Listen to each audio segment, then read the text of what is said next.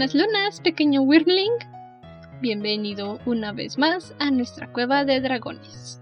Un club de lectura en el cual destripamos nuestros libros favoritos. Yo soy Andrew, su anfitriona y dragón Wyrm de este podcast. Y solamente puedo decirles que estoy muy emocionada porque este ya es el episodio 19 de la dragona de los libros. Chan, chan, chan. Y tenemos de regreso con nosotros a su segundo dragón Wyrm, Ciela. Hola. Encantada de estar una vez más con ustedes, ya casi terminando la saga con el último libro. Ay, Dios. Definitivamente, esta semana iniciamos con Winter, el último libro de crónicas lunares la actual lectura de esta temporada del podcast. Recientemente, Ciela y yo acordamos ir dividiendo el podcast en temporadas para poder acomodar nuestros tiempos también. Ir haciendo la planación del siguiente libro que vayamos a destripar o la siguiente saga, tener tiempo para leerlo, para analizarlos. Y con Winter vamos a terminar la primera temporada del podcast. Este es el desenlace de la historia que se nos presentó en Cinder, la perdida princesa Selene de Luna. Y con este primer libro de Winter vamos a darnos cuenta que a diferencia del poco estrés que sentimos en algunas ocasiones con Cres, Winter definitivamente no es un día de campo. No. Así que entra la cortinilla y vamos a empezar porque de verdad que vamos con todo en este libro. Libro 1. La joven princesa era tan hermosa como la luz del día. Era aún más hermosa que la propia reina. A terminar crees? Nos confirmaron alegremente que el plan para secuestrar al emperador Kai fue todo un éxito. No se casó con Levana gracias a las estrellas. Eso hubiera sido muy raro. Gracias. Gracias. Pobrecito Kai, Pobrecito se casa con una vieja verde. Pero también, aunque nosotras no lo mencionamos, Scarlett se convirtió en la nueva mascota de la princesa Winter. Es ella quien la solicitó durante su juicio y tenemos un poco de tranquilidad al saber que no va a volver a ser manipulada ni maltratada, porque Winter es muy cariñosa con sus mascotas. Cierto, no lo mencionó. Bueno, siendo justos, el final de Cres fue bastante caótico. Teníamos muchas cosas de qué hablar. Sé que anoté por ahí lo que sucedió con Scarlett, pero entre tanto que hay al final de Cres, algunas cosas se nos fueron.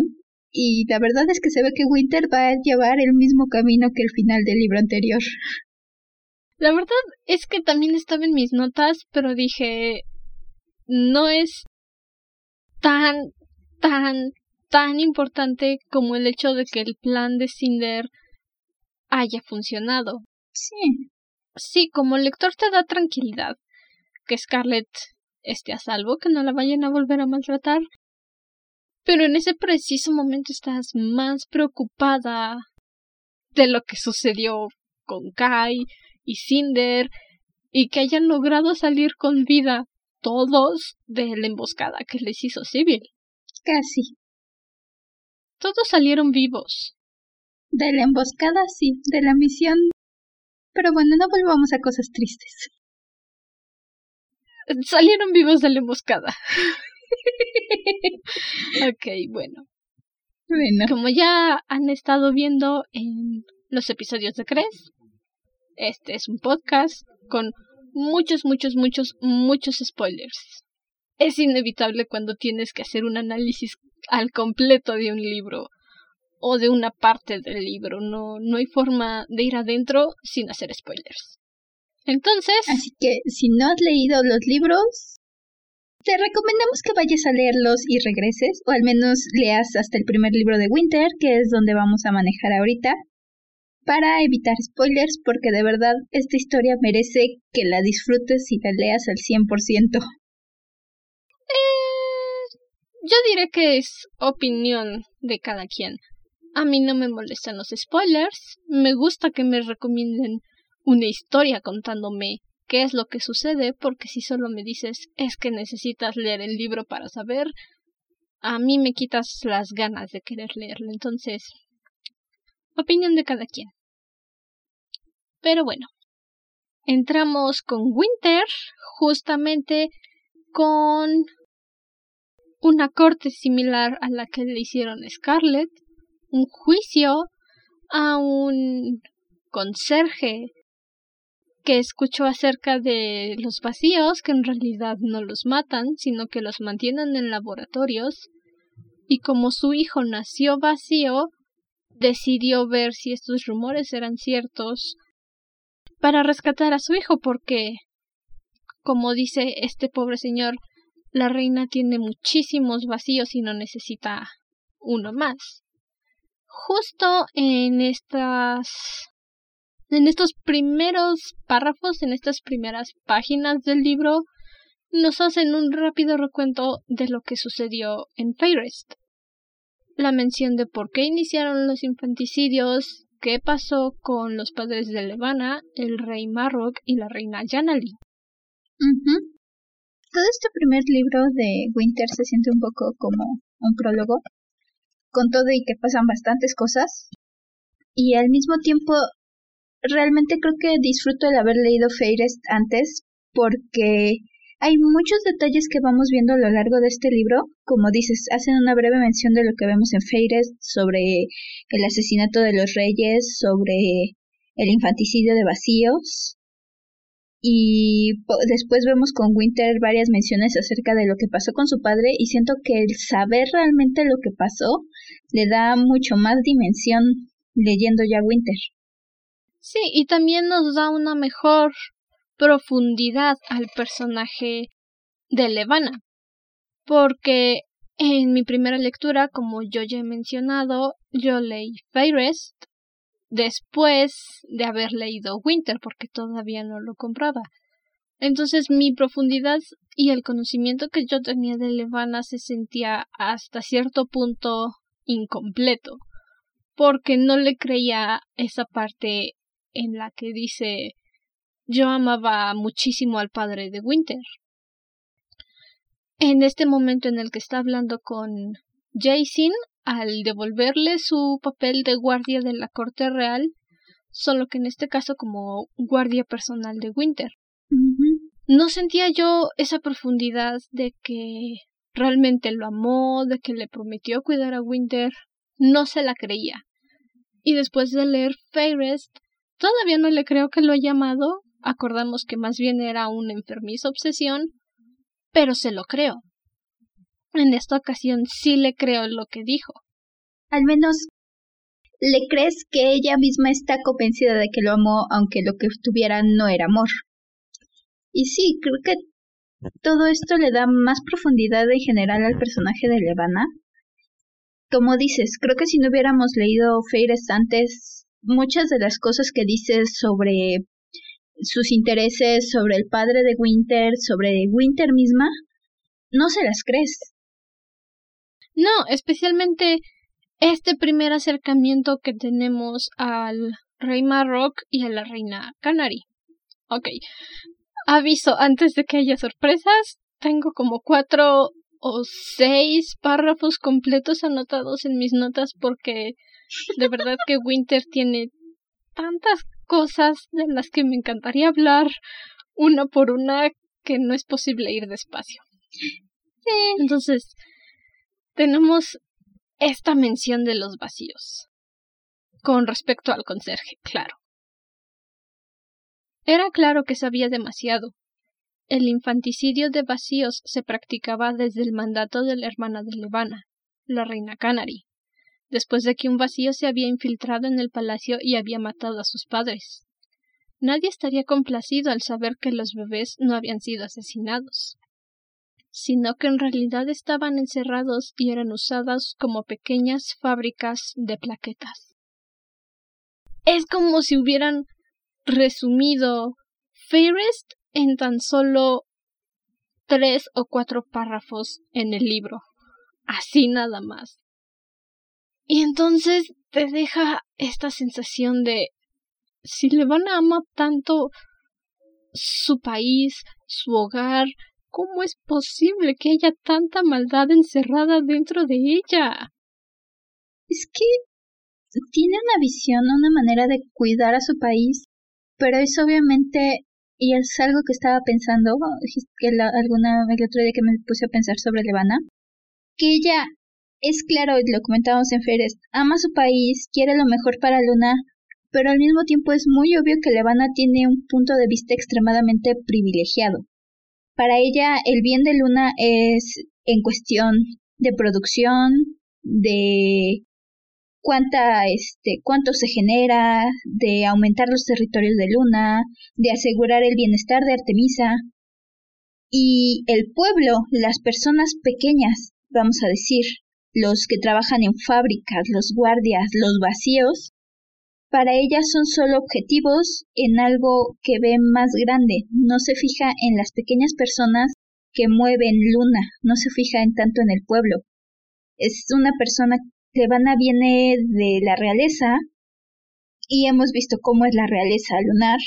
Levana se preocupa por su gente, pero al mismo tiempo se preocupa más por el concepto de que Luna sea grande que por la gente en sí, la gente, las pequeñas personas que hay en Luna. Te da una extraña sensación de que Luna es como el Capitolio en los Juegos del Hambre. Sí, precisamente. Quienes viven desde el privilegio y entonces ignoran todo lo que sucede en el resto de los distritos. Exacto, como... Y te dan esa misma sensación cuando mencionan los distintos sectores de Luna. AR2, GM12, MR9, creo que también lo mencionan. Te da este tipo de sensación muy semejante al Capitolio y muy distinta al mismo tiempo. Porque de alguna forma en Luna están un poquito peor. Es un tipo diferente de tiranía, pero definitivamente el hecho de que en Luna te puedan controlar con con los pensamientos que te obliguen a auto que una sentencia implique automutilarte por medio de los que los dramaturgos te obligan a mutilarte o cosas por el estilo. Ah, sí, es creo que da más miedo. Están un poquito peor en Luna, por lo menos en el Capitolio tu cuerpo no te traiciona, mm. pero en Luna no puedes ni siquiera confiar en tus dedos. Exacto ni siquiera estar segura de que tus pensamientos o tus sentimientos son tuyos, como ya viste y ya vimos en Feires, te, pueden convencer o al menos confundir lo suficiente acerca de lo que sientes. Definitivamente así sucede. Y esto nos lleva al juicio que le hacen a Jason, considerándolo un traidor a la corona por no haber sido capaz de capturar a Cinder. Esta parte a mí me gusta porque no solo demuestra la absoluta lealtad que tiene a Winter, sino que también te demuestra que es alguien dispuesto a ir en contra de sus propias palabras para proteger a alguien que le importa. Y haberle contado a Levana sobre el chip que tenía Cinder, yo lo siento un poco como, bro, tranquilo, te dijeron eso en un plan amable porque se estaban comunicando, estaban haciendo un lazo amistoso y tú vas y lo sueltas así nada más. Pero cuando te das cuenta que lo hace porque necesita seguir vivo por la seguridad de Winter, entiendes un poco más del tipo de persona que es Jason. Sí, definitivamente este primer libro de Winter nos da una imagen muchísimo más completa de Jason que lo que tuvimos en Cres. Debo decir que Jason me, me acabó cayendo muy bien con todo y que tenemos la confirmación de que los traicionó, de que le está soltando esta información importante a Levana sobre Cinder. Y aún así, ver su relación con Winter, cómo se preocupa por ella, cómo tienen este romance que los dos lo sienten pero no pueden por situación social y él se resiste. Es mi cliché favorito. Es cliché, pero sigue, no le quita lo adorable. Mm. es un cliché bien utilizado. es mi cliché favorito. Nos gustamos, sabemos que nos gustamos, pero no podemos estar juntos por situación social. Me encanta cuando lo llevan bien. Antes de empezar a grabar, yo estaba comentándole a Ciela sobre un podcast que me gusta mucho. Em, bueno, publicidad amistosa para Fujoshi Senpai, así se llama el podcast. Ella también habla bastante de este cliché, nos gustamos, nos queremos, pero no podemos estar juntos. Concuerdo con ella en el sentido de que me encanta cuando me dan una fuerte justificación de por qué no pueden estar juntos. En el caso de Jason y Winter, es porque sí o sí le van a matar a uno de los dos. Si Jason se le ocurre declararse a Winter, Winter muere porque no le funciona para la corona. Y si Winter decide declararse a Jason, le van a matar o a Jason nada más por puro desquite o va a amenazar a sus padres si es que siguen vivos. Entonces, esta situación de perder, perder es fabulosa en esta relación entre Jason y Winter. Y aquí viene otro párrafo que te digo, querido Wyrmling, tengo como seis o más, no sé, no los conté. es fabuloso, pero este de Winter, déjate lo leo. Winter se sobresaltó, pero aun con ese castigo no pudo destruir el trémulo alivio en su estómago. Él no moriría. Ella no era en absoluto una chica de hielo y cristal, sino de luz solar y polvo de estrellas, porque Jason no iba a morir. Dime tú si eso no te encoge el corazón y dices, oh, Winter. Todo adora a Winter realmente. Como dices, eso te hace sentir... Ah, el hecho de que en este libro tenemos una mayor aproximación a Winter vemos que tiene bastantes alucinaciones, tenemos pues, su punto de vista de algunas de ellas, y justamente mientras está el caso anterior, el conserje, ella se va sintiendo como se va volviendo de hielo, de hielo, de hielo, de hielo. Y cuando ve a Jason ese hielo se derrite, el hecho de que ella misma nos dice que tener a Jason cerca la centra hace que sus alucinaciones sean menores, es me llegan directo al corazón. Y cada vez que los ves interactuar. Y punto importante para aclarar aquí. Porque Winter padece de algo que se llama locura lunar. Hacen una breve, breve mención al respecto en este libro acerca de que Winter se rehúsa a usar su don. Todavía no sabemos por qué, más adelante nos lo explican. Pero ya tenemos este antecedente que también nos había comentado el doctor Erland. La razón por la que Logan Tanner se suicidó. Los lunares que se rehusan a utilizar el don pierden la mente, se vuelven locos con alucinaciones y terminan por suicidarse porque no soportan vivir así o porque su misma locura los lleva a ese extremo. Y aquí vemos que Winter parece estar bastante avanzada en su locura lunar. Ah, es que y es y aquí cobra aún más importancia el chip de Lingaran porque con Cinder lo vemos, el chip la protegió de volverse loca y Jason incluso pone muchas esperanzas en este chip Considero un poco una mala movida decirle a Levana del chip si es que lo quiere para Winter, pero al mismo tiempo entiendo que estaba negociando con las cartas que tenía en el momento para salir con vida. Estaba negociando por su vida, no, no puedes enojarte mucho por él. Hizo lo que tenía que hacer para salvar su pescuezo. Sí, no, no me enojo mucho con él, pero al mismo tiempo no sé si fue una buena movida. Pero ya hemos visto, nos han manejado desde Cinder lo negativo que es usar el don lunar. Y con Winter vemos las consecuencias que tiene el resistirse. Porque en serio, lo sentí por Winter. Sus alucinaciones son horribles y se ve que son muy fuertes. Y todavía no has visto lo peor. Con el doctor sí. No, sí, simplemente con estas. Bueno, nada más. Con el doctor Erland veíamos un principio de alucinaciones, que de repente el cabello de su asistente se le figuraba serpientes o cosas por el estilo.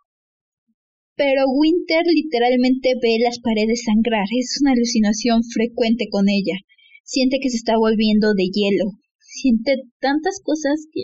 Tiene una de estas Lo siento. frases que son de mis favoritas con Jason.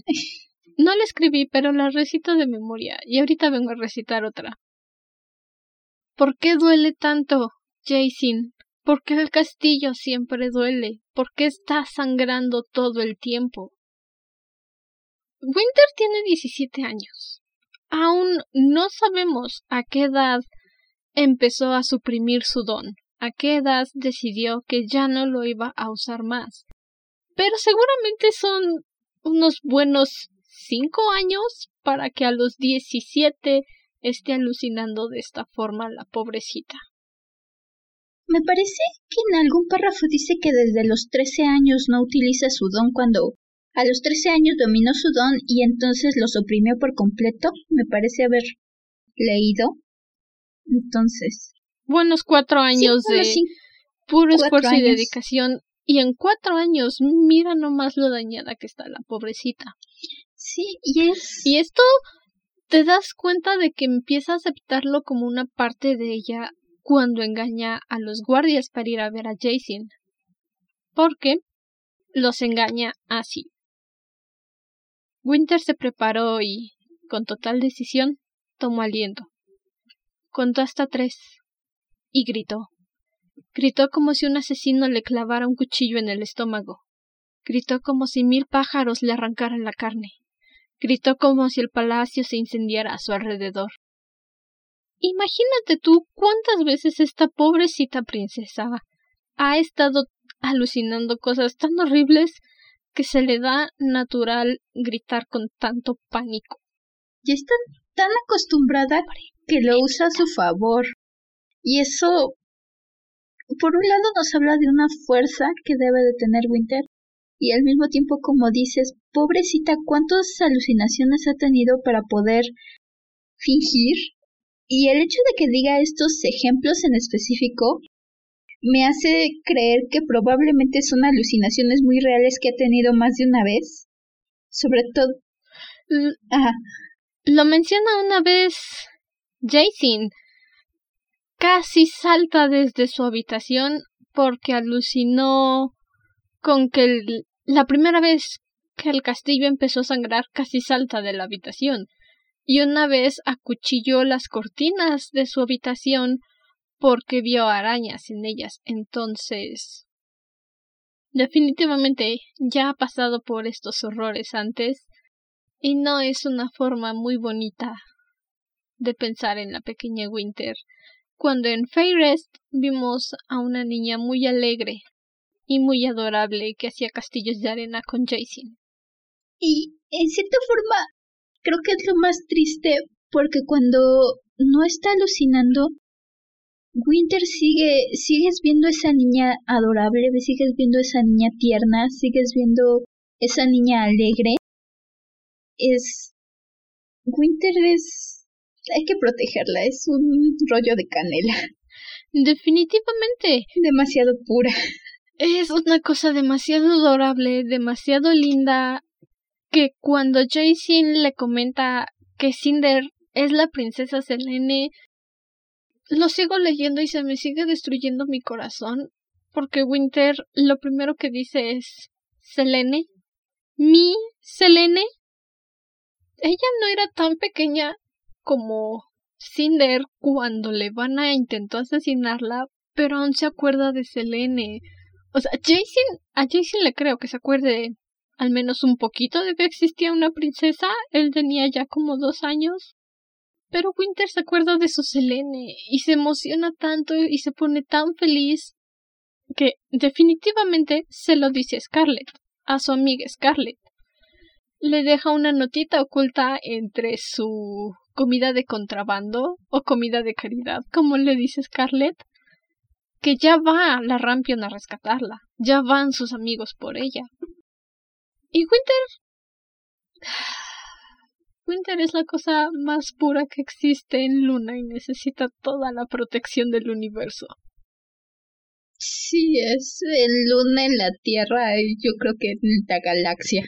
En todo el universo. Sí, es más me rompe el corazón el hecho de que sabemos que Cinder no se acuerda de nada de Luna, no recuerda nada de Winter. De hecho, Jason le dice, no creo que te, creo que no te recuerda. Y aún así Winter está tan feliz. Y digo, entiendo, nosotras somos primas, hemos tenido siempre una relación muy cercana y entonces me las imagino desde toda la vida. Desde toda la vida, de esas que no te acuerdas siquiera exactamente cómo empezó, solo sabes que siempre ha sido así. Estoy segura que Cinder y Winter hubieran sido igual de cercanas, hubieran sido hermanas prácticamente. Y es doloroso el hecho de saber que del lado de Winter probablemente hay mucho cariño y del lado de Cinder va a tener que va a tener que acercarse y construir y probablemente incluso sienta desconfianza de primer momento, sobre todo después de lo que pasó con Jason. Y es algo que van a tener que reconstruir desde cero y al mismo tiempo quiero quiero verlas juntarse en serio, porque estos dos personajes necesito un universo donde hayan crecido juntas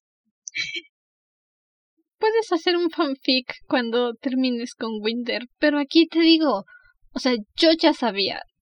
Yo ya leí Winter completo cuatro veces o seis, no recuerdo. Y ya leí las historias anexas de Stars Above. Pero lo que hablábamos en Fairest era que de haber crecido en Luna, Cinder se habría convertido en su madre en una princesa mimada que lo único que se preocupaba era por verse bonita, por hacer fiestas, por tener vestidos elegantes, o hubiera crecido como Winter, tal vez sin la locura, pero con toda la bondad y amabilidad que tiene Winter, porque durante unos años habría crecido junto con Winter, Jason y Everett. Sigo inclinándome porque hubiera sido como Winter. A lo mejor sí tenía un lado mimado en un principio, pero de haber crecido tan cercana a Winter, a lo mejor el mismo suceso que hizo que Winter se rehusara a usar el don lunar habría afectado emocionalmente a Cinder y hubiera dicho no, no es así como Luna va a ser, no es el tipo de reina que quiero ser. Son ideas mías. Sé libre de compartir las tuyas con nosotros también. sí, creo que puede ser. A lo mejor hubiera sido un punto intermedio. Tal vez es porque ya me acostumbré a ver a Cinder usar su don. No me imagino a Cinder suprimiendo su don, pero a lo mejor sí hacerlo como ahorita lo hace, solo cuando es necesario e incluso me encanta el hecho de que más adelante en este mismo libro vemos que Cinder les avisa de antemano a sus amigos, oigan, la situación está así y probablemente vaya a usar mi don en ustedes. ¿Tengo permiso? No, más bien les pide permiso. Me encanta porque ve a Carswell y a Wolf y les dice, tengo permiso de controlar su cuerpo, solo su cuerpo, en caso de que haya un taumaturgo. Sí. Carswell. De, respuesta de Carswell es. O sea, ya saben, Carswell. Ah, ya sabía yo que tarde o temprano querrías este cuerpo, Nina. Ay. Se supone que eres el personaje que libera la atención, Carswell, pero te juro que te, te adoro. Me encanta Me encantas, Carswell, me encantas. Una vez más, Carswell Thorne a robar el escenario y toda la atención. Y se lo roba como ocho veces. Es que, bueno. Cada vez que aparece, se roba la atención. Mientras están en la rampión, Kai se siente como un inútil. Como un inútil. Pobrecito. Porque, pobrecito, es el emperador. No sabe trapear, no sabe barrer, no sabe cocinar, no sabe lavar los trastes, no sabe arreglar una nave, no sabe espiar equipos de seguridad nacional como crees, mucho menos sabe de armas como Carswell o Wolf. El pobrecito nada más está ahí dando vueltas por toda la nave. Ni siquiera haya un lugar donde decir, ah, sí, aquí soy útil. Aunque sea voy a hacerles un sándwich porque se me hace que es de los que se les quema el agua. en serio. Es que ese pobrecito emperador no sabe hacer nada. Es un gran emperador, es un gran líder. Esto es otra bueno, cosa que al me menos encantó.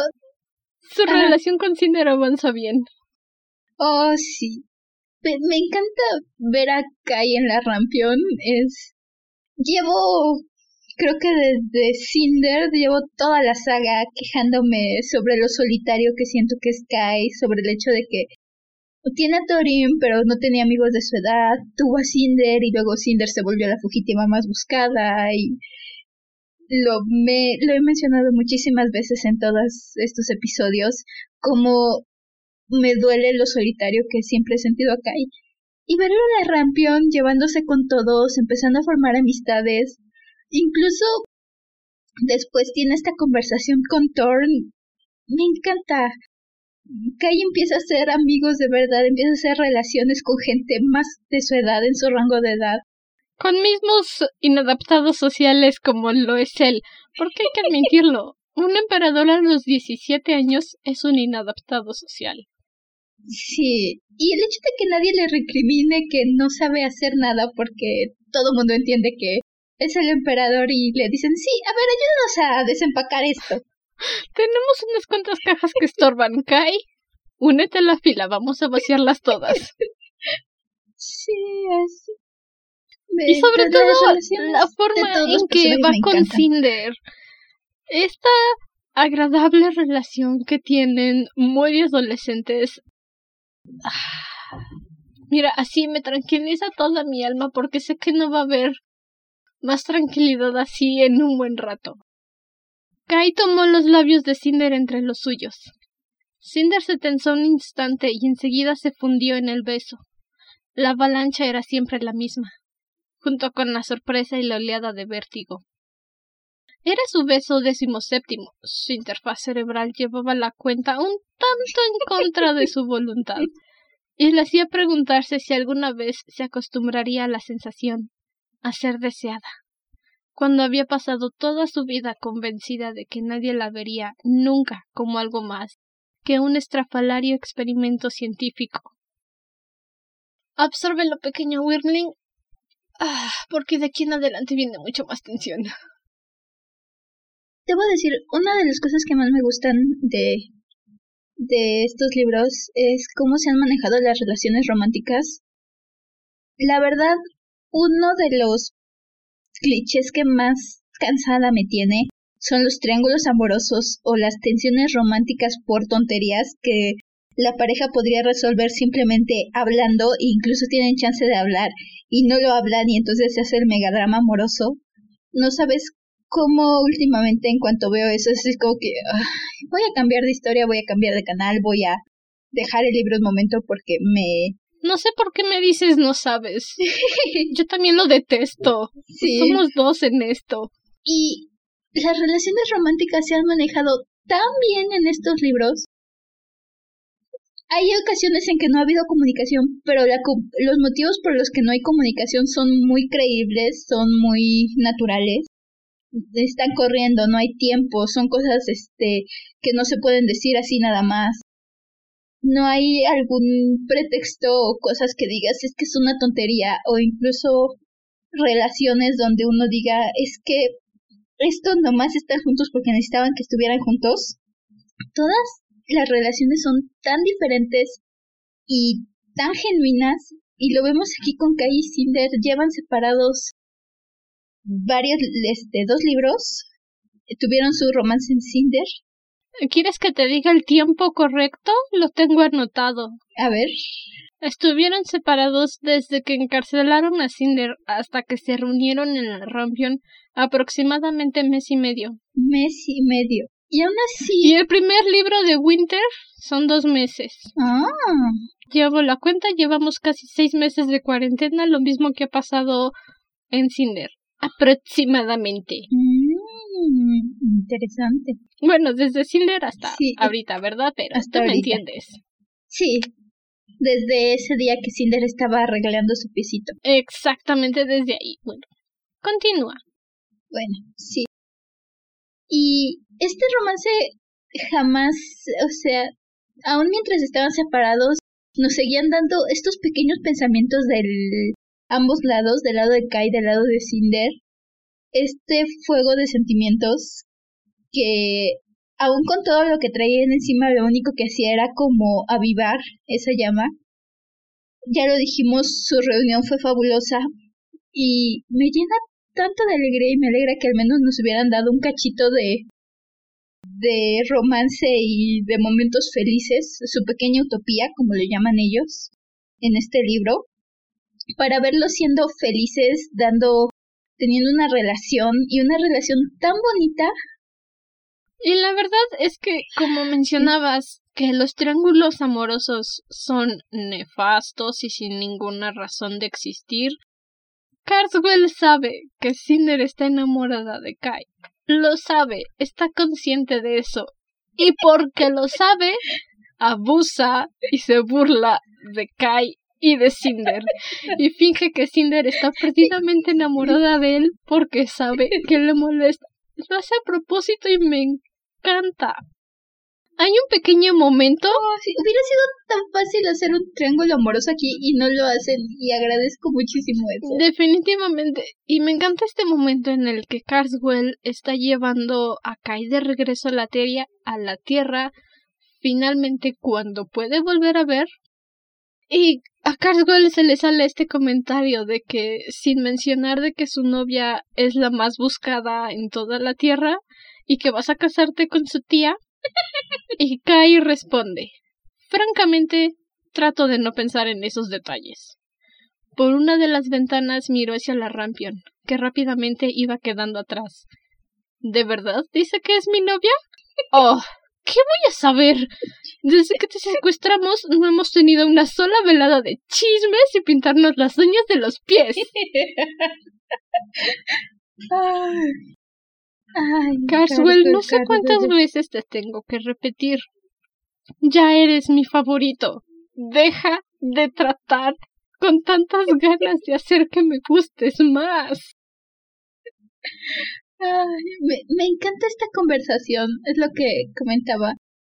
Solo necesitas poner a los dos personajes juntos a hablar para crear una escena fabulosa. Cardwell y Kai platicando es me encanta que puedes juntar a cualquiera de los tripulantes de la Rampion, puedes agarrar cualquier par y la conversación se siente natural. Todos tienen una personalidad tan clara. Mm, te puedes creer que existe esta amistad entre todos.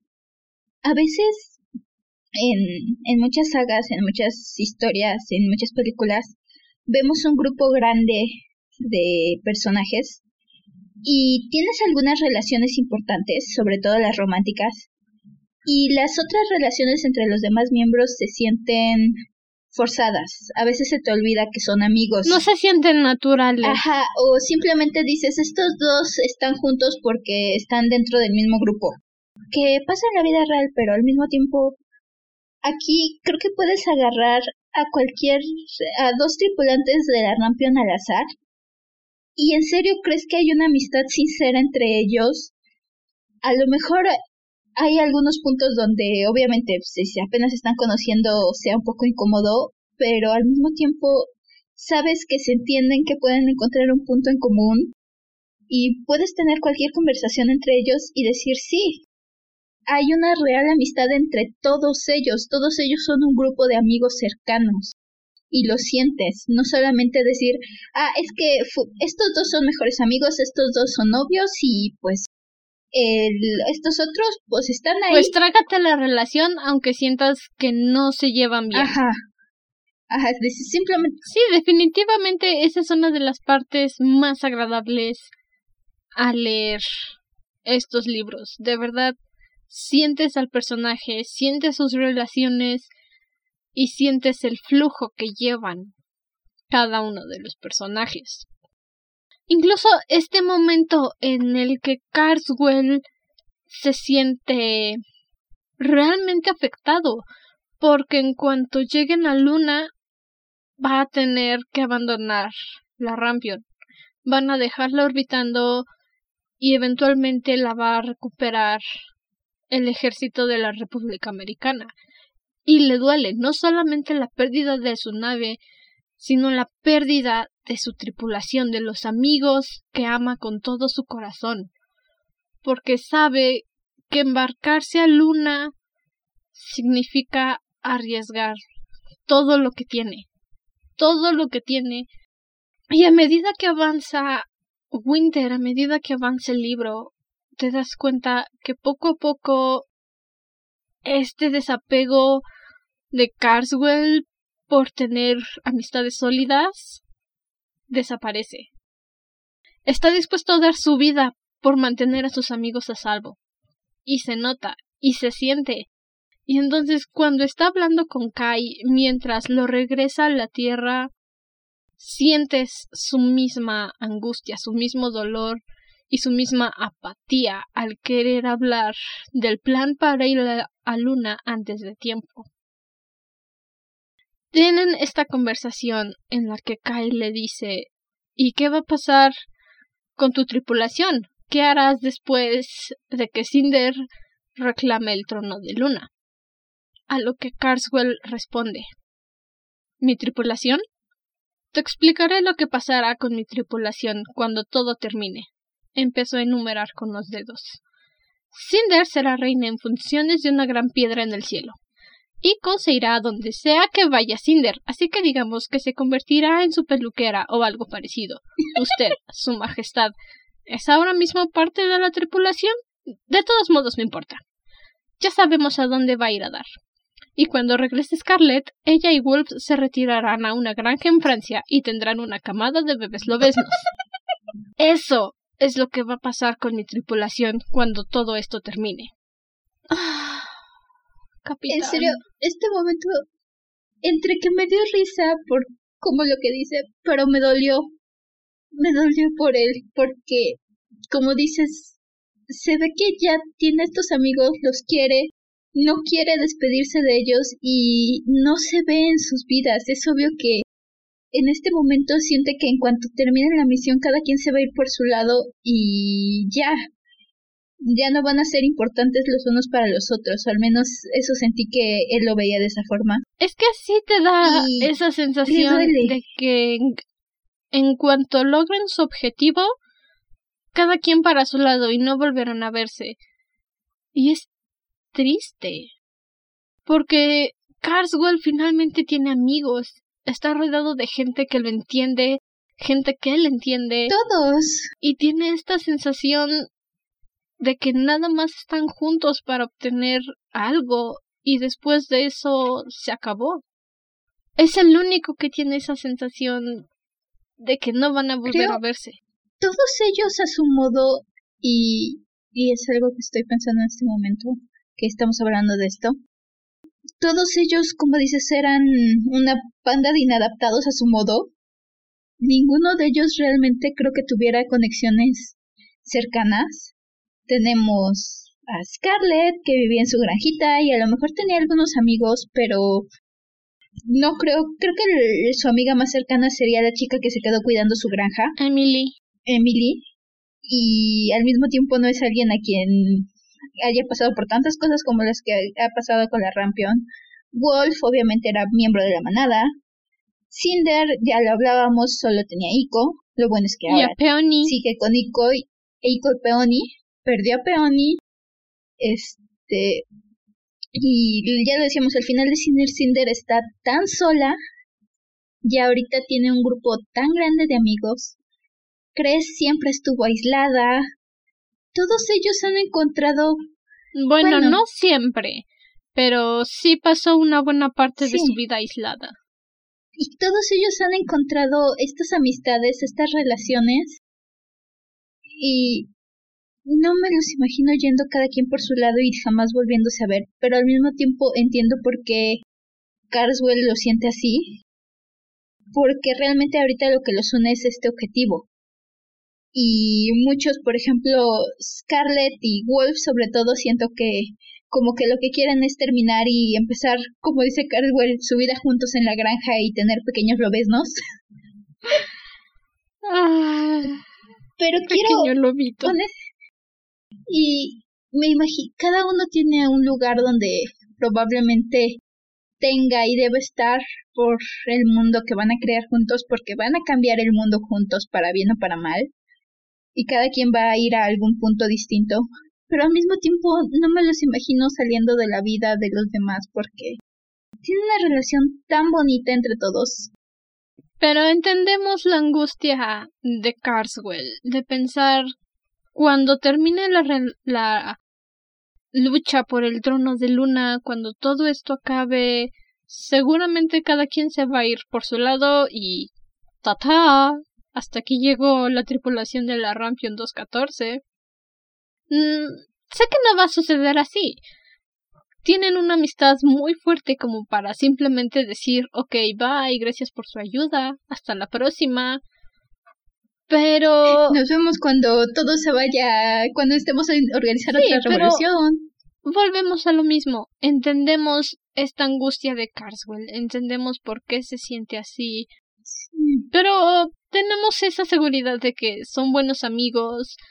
Y honestamente, es una novela juvenil. Es para adultos y adultos jóvenes. O sea, adolescentes y de 20 para arriba. Así que no creo que las angustias de Carswell se vuelvan una realidad. Definitivamente no se llevan muy bien. Pero aquí también viene una frase muy bonita. Te dije que tenía como seis. Más mi frase favorita del final. Lo siento. Así va a ser con Winter. Perdón. y empieza así.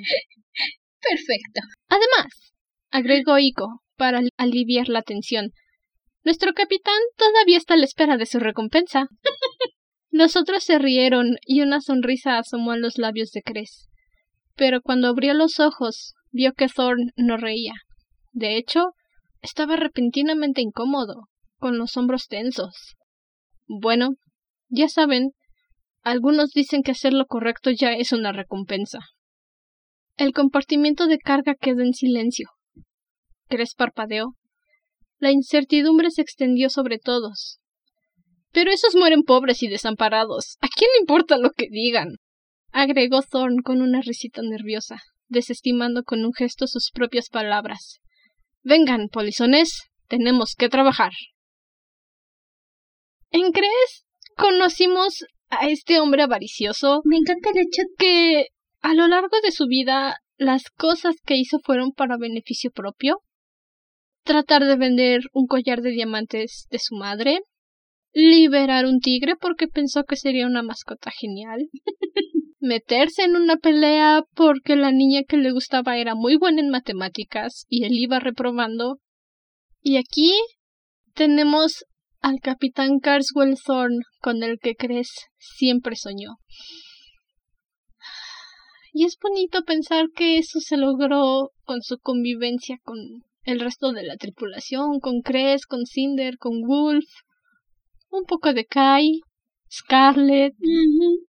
Punto, a mí, sobre todo, que esta conversación venga después de que va a dejar a Kai y tiene una conversación con Kai acerca de sus sentimientos por Cres, porque justamente cuando empieza a nombrar qué pasó con su tripulación, Kai le hace notar que no menciona a Cres y Thor no sabe muy bien qué decir. Y tiene muy nerviosito. Sí.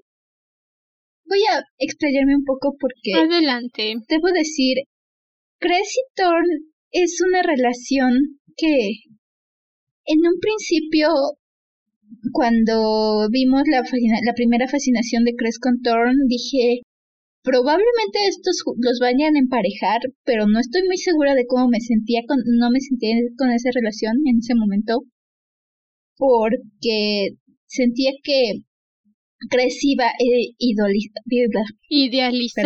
se me enredan las palabras. Idealizar. Cress iba a idealizar a Thorn y esa relación no se me hacía muy sana.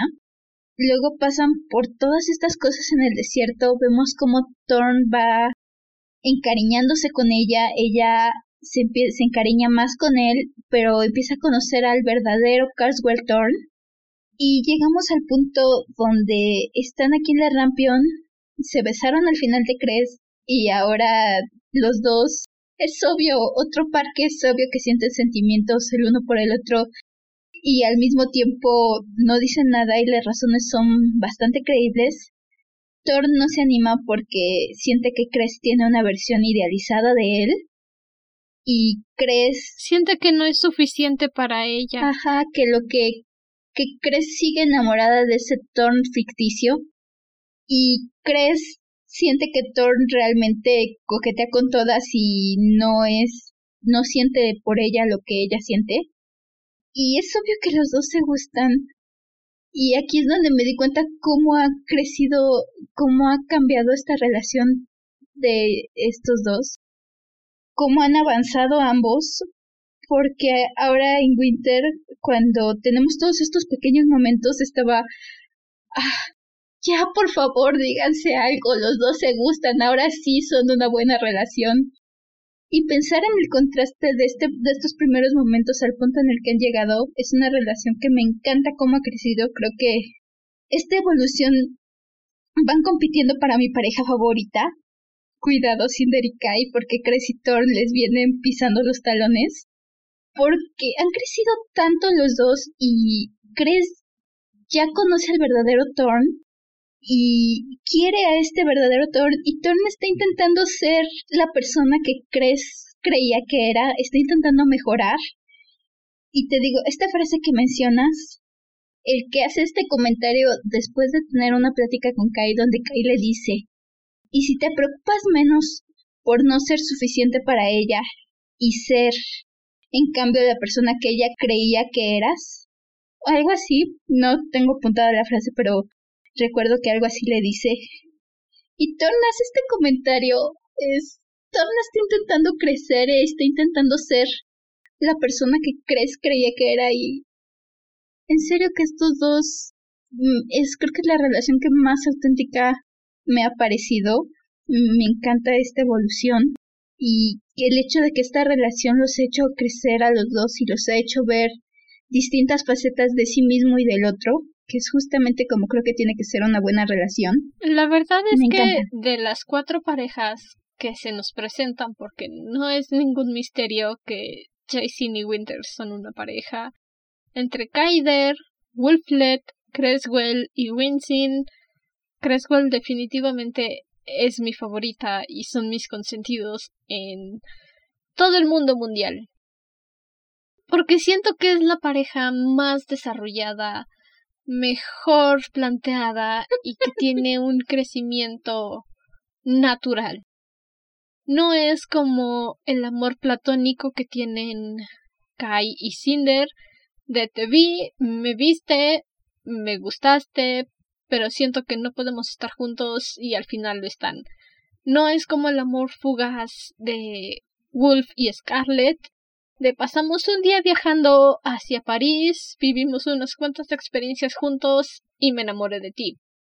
No es este amor de la infancia que nos están planteando con Winter y Jason, que se conocen desde siempre, que se comparten todos sus secretos, excepto la mantita de bebé de Winter, y obviamente están enamorados, pero hay complicaciones. Cres y Thorn es esta relación de te conocí, nos conocimos. Creo que algo está ocurriendo por ahí, pero no estoy segura de que sea pasamos cosas juntos, viajamos juntos, te encargaste de que no me vendieran a personas con trata de blanca, me fuiste a rescatar. Es este crecimiento que uno espera en una relación en la vida real. Y tiene este crecimiento en el que obviamente Cres está enamorada de Carswell porque lo conoció a través de una pantalla, vivió con él y dijo sí, ok, me gustas mucho. Y Carswell poco a poco empezó a enamorarse de Cres, literalmente. Al principio fue como de sí, soy fantástico, soy fabuloso, es obvio que estarías enamorada de mí. Pero conforme lo vamos viendo en Cres, nos mencionan varias veces que siempre está cerca de Cres, siempre la está cuidando, o la agarra del hombro, o la cerca, o la mantiene sujeta para saber en dónde está. Y en Winter le pone más atención de la que Cres piensa. Cuando desempacan sus alimentos enlatados y a Cres se le cae una lata, Carswell la agarra porque le estaba poniendo atención. Esa es la primera a la que ve cuando recupera la vista y le dice que le gusta cómo se ve con el cabello corto. Esa es la última a la que ve antes de abordar el transportador con el que va a regresar acá y a la Tierra.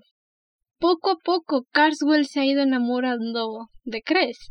Y este crecimiento en su relación no solamente es puro fanserviceo, es un crecimiento mismo del personaje. Los dos están madurando, están aprendiendo a amar, aprendiendo a aceptar sus propios defectos y aceptar los defectos de la persona que quiere. Es es hermoso, es fabuloso, me encanta. Y ya que aclimatamos nuestro corazón, es un buen no, sé cómo decir el término Los puertos de Artemisa. El último capítulo del libro 1 de Winter es cuando llegan a Luna. Kai se llevó de polizones a todos los miembros de la Rampion en su nave espacial para ir a su esperada boda en Luna con la reina Levana. Y como Levana no cree en Kai, no confía en él, ordena a sus guardias lunares inspeccionar la nave. Sucede esto que mencionamos que Winter les pide permiso a Wolf y a Carswell para controlar su cuerpo para protegerlos. Y entonces Carswell es el primero en separarse. Porque quiere desviar a los guardias, quiere darles tiempo a sus amigos para escapar. ¿Recuerdan cómo me sentía angustiada de contarles acerca de mi adorable doctor Erland, mi viejito verde, a quien tengo en mi corazón? Pues esto es más difícil porque de verdad esta emboscada que les ponen en los puertos de Artemisa te deja, como dirían por ahí, te trae con el Jesús en la boca. Una vez más, un fragmento de acción que tengo que, que tuve que leer más de una vez, porque Marisa Mecher tiene un talento para estas secuencias de acción. Pasan tantas cosas y al mismo tiempo va siguiendo a los personajes. Como dices, llegan, no están esperando este que revisen la nave, pero al mismo tiempo cuando en cuanto llegan a Artemisa le van a mandar a registrar la nave y hacen todo este escape que es caótico, como dices, te traen con el Jesús en la boca porque estás o no, mandaron a Carswell, Carswell no está, ok, ya el Cinder perdió el control de Carswell. Ahora están escapando. Oh no, la puerta está cerrada. ¿Crees que estás haciendo? Ah, esto es lo más doloroso. ¿Crees? realmente no estaba viendo el cronómetro, pero en edición veré fueron cuatro o cinco minutos hablando de Creswell. Y entonces la puerta está cerrada. No pueden escapar de los puertos de Artemisa. Cres está muy, muy, muy, muy asustada porque empezaron a dispararles y dice no es momento de ser una damisela en peligro, es momento de ser la heroína. Y se va al cuarto de control, hackea el sistema de seguridad de Luna, abre las puertas, Cinder, Ico, Wolf y Carswell, a quien Cinder logró encontrar después de que diera como una vuelta completa al puerto y controló su mente para decirle ven para acá. Cruzan y llegan a los puertos de tren de levitación magnética. La puerta se cierra detrás de ellos, pero Cres se quedó atrás. Porque solo ella podía manipular el sistema. Y Carswell se rompe. ¿Has escuchado la definición de romper? ¿Pedacitos? ¿No queda nada para volver a unir? Ese es mi capitán. Se rompe, se destruye. No hay nada que Cinder pueda decir para subirle la moral. Y literalmente Carswell se hace bolita y le dice a Cinder, no me hables. No más personaje cómico, no más sé que estás enamorado del emperador, pero aún así te molesto. Es un hombre que cree que acaba de perder a la mujer de sus sueños, a la mujer de la que se enamoró. Ah. Iba a decir malas palabras. Tres de tres, Marisa Meyer, tres de tres. Nos creas estas parejas, nos encariñamos con ellas y luego los separas. Oh. Iba a decir una mala palabra, pero este es un podcast para toda la familia, entonces. es este momento en el. No puedes jugar así con mi corazón, Marisa, por favor. Ya tengo problemas de espalda y en el cuello. Por favor, no me provoques más dolores. Te lo suplico. Ah, este, este momento donde, donde Thor se da cuenta de que no está Cres y se quiere regresar y Wolf lo detiene. Y el hecho de que Wolf lo detenga, ya Wolf ha estado sufriendo por Scarlett tanto tiempo, entiende, creo que es la persona que mejor puede entender lo que está pasando Carswell en este momento y el hecho de que Wolf lo detenga y le diga se sacrificó para que saliéramos, no hagas que su sacrificio sea en vano. Esto también nos demuestra que el pequeño Wolf, nuestro adorable comedor de tomates, también maduró. En Cres vimos a un hombre igual de destrozado por la pérdida de Scarlett y en este libro tiene la determinación de luchar para asegurarse de que su Scarlett siga viva. Al menos para intentar rescatarla. Y de alguna forma le intenta transmitir eso a Carswell. Sigue adelante, levanta la cabeza y sigue luchando, pero... Te juro, Marisa Meyer, que mi corazón me duele. Y te amo y te odio por hacerme sentir así. Mucho. Cada lectura siempre me duele igual. Siempre. Winter no puede tener otra mascota. Estoy esperando que Winter tenga otra mascota, aunque sea vacía y técnicamente no la pueda usar. Pero. Lo averiguaremos. Lo averiguaremos, pero de momento. Aquí termina este primer libro de Winter y para variar, nos dejan en un estado de ansiedad y de tensión. Yo les y preguntándonos qué va a pasar. Yo advertí que este libro no es amable con los corazones de la gente. Yo lo dije. Y te lo advierto, pequeño Wyrmling. Winter es un constante ir y venir de dolores en el cuello por la tensión y los breves momentos de felicidad, así que si ya leíste los libros o si estás haciendo una lectura junto con nosotras, mantén unos pañuelos a tu lado en caso de que seas de corazón sensible porque los vas a ocupar. En mis últimas dos lecturas yo he llorado tres veces. Y no soy alguien que suele llorar. Me consta. Bueno, ok. Pasemos a cosas felices. Nuestra frase favorita. ¿Quieres empezar, Ciela? Ya que has regresado con nosotros en este episodio. Claro que sí. Mi frase favorita es justamente cuando están desempacando las cajas y Wolf está desempacando una caja de armas y tenemos este momento. Saca un arma y dice, esa es, exactamente como la que tenía Scarlett. Hizo girar el arma entre sus manos, deslizando el pulgar a lo largo del cañón. Una vez me disparó en el brazo. Pronunció la confesión con tanta ternura como si Scarlett le hubiera entregado un ramo de flores silvestres en vez de haberle infringido una herida de bala. ¡Ese pobrecito! Este, un momento más donde no sabía si botarme a reír o llorar. Las dos opciones sonaban tan tentadoras. Yo pongo post-its en mis libros y recuerdo haber cambiado ese por uno de momentos de risa a uno de momentos tristes y así sucesivamente. Sí, esa, esa fue mi frase favorita. con ganas. en serio, ya, regrésenle a su Scarlett, pobrecito lobito. Pobrecito perrito, necesita a su Scarlett. Bueno, la mía fue justo en este momento en el que Carswell recupera la vista y está hablando con todos, llevándose bien. Y hace sus comentarios clásicos de Carswell.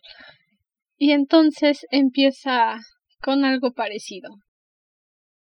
Oh, Cinder. Extrañé ver tu cara cuando haces comentarios sarcásticos, intentando ocultar tus sentimientos reales hacia mí. Ay, por favor. Cinder puso los ojos en blanco y comenzó a organizar las armas contra la pared. ¿Vieron ese movimiento de ojos? Se traduce así. ¿Cómo haré para mantener mis manos alejadas del capitán? Ajá, alejadas de la garganta del capitán.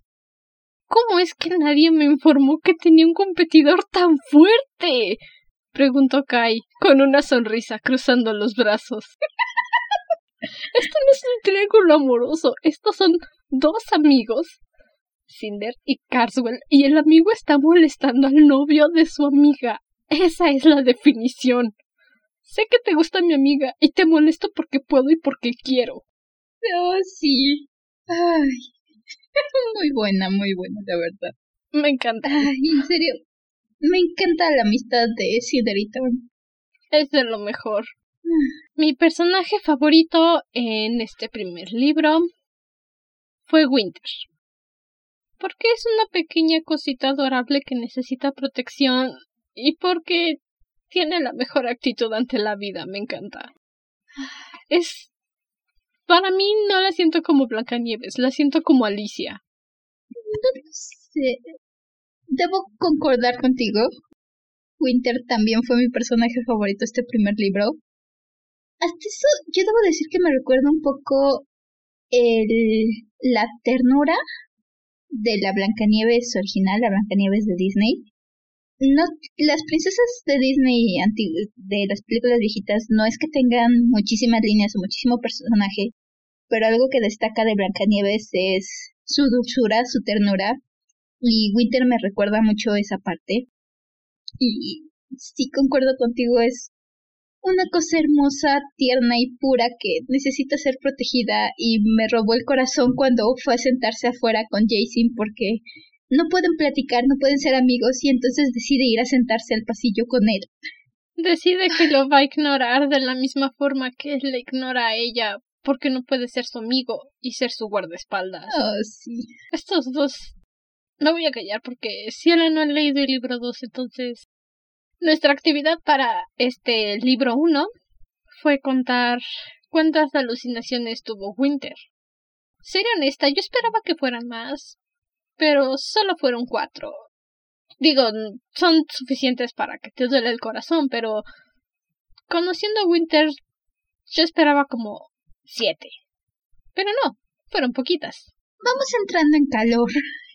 Vamos empezando, pero... Vamos No las intentes contar para el libro 2. Va a cambiar la actividad. Ok. Me pareció un poco más emocionante porque es el último libro. Ah, sí. Sí, no, ya este. Este libro dejó todo listo para que todo fuera en aumento de tensión y de suspenso, así que chan chan chan. Chan chan chan chan. Leche con pan. y bueno, ya para cerrar el episodio de hoy, les recordamos que de aquí en adelante ya solo nos quedan tres episodios para acabar con la primera temporada del podcast. Después de eso, Ciela y yo nos vamos a tomar un pequeño descanso para ir planeando el contenido de la siguiente temporada y si hay libros nuevos, leerlos con tiempo, analizarlos, ver cuántos episodios de cada libro pueden salir. Así que no dudes en enviarnos tus sugerencias o peticiones de libros que quieras escuchar. Vamos a hacer una publicación en Instagram para preguntar si prefieren una nueva saga o varios libros independientes.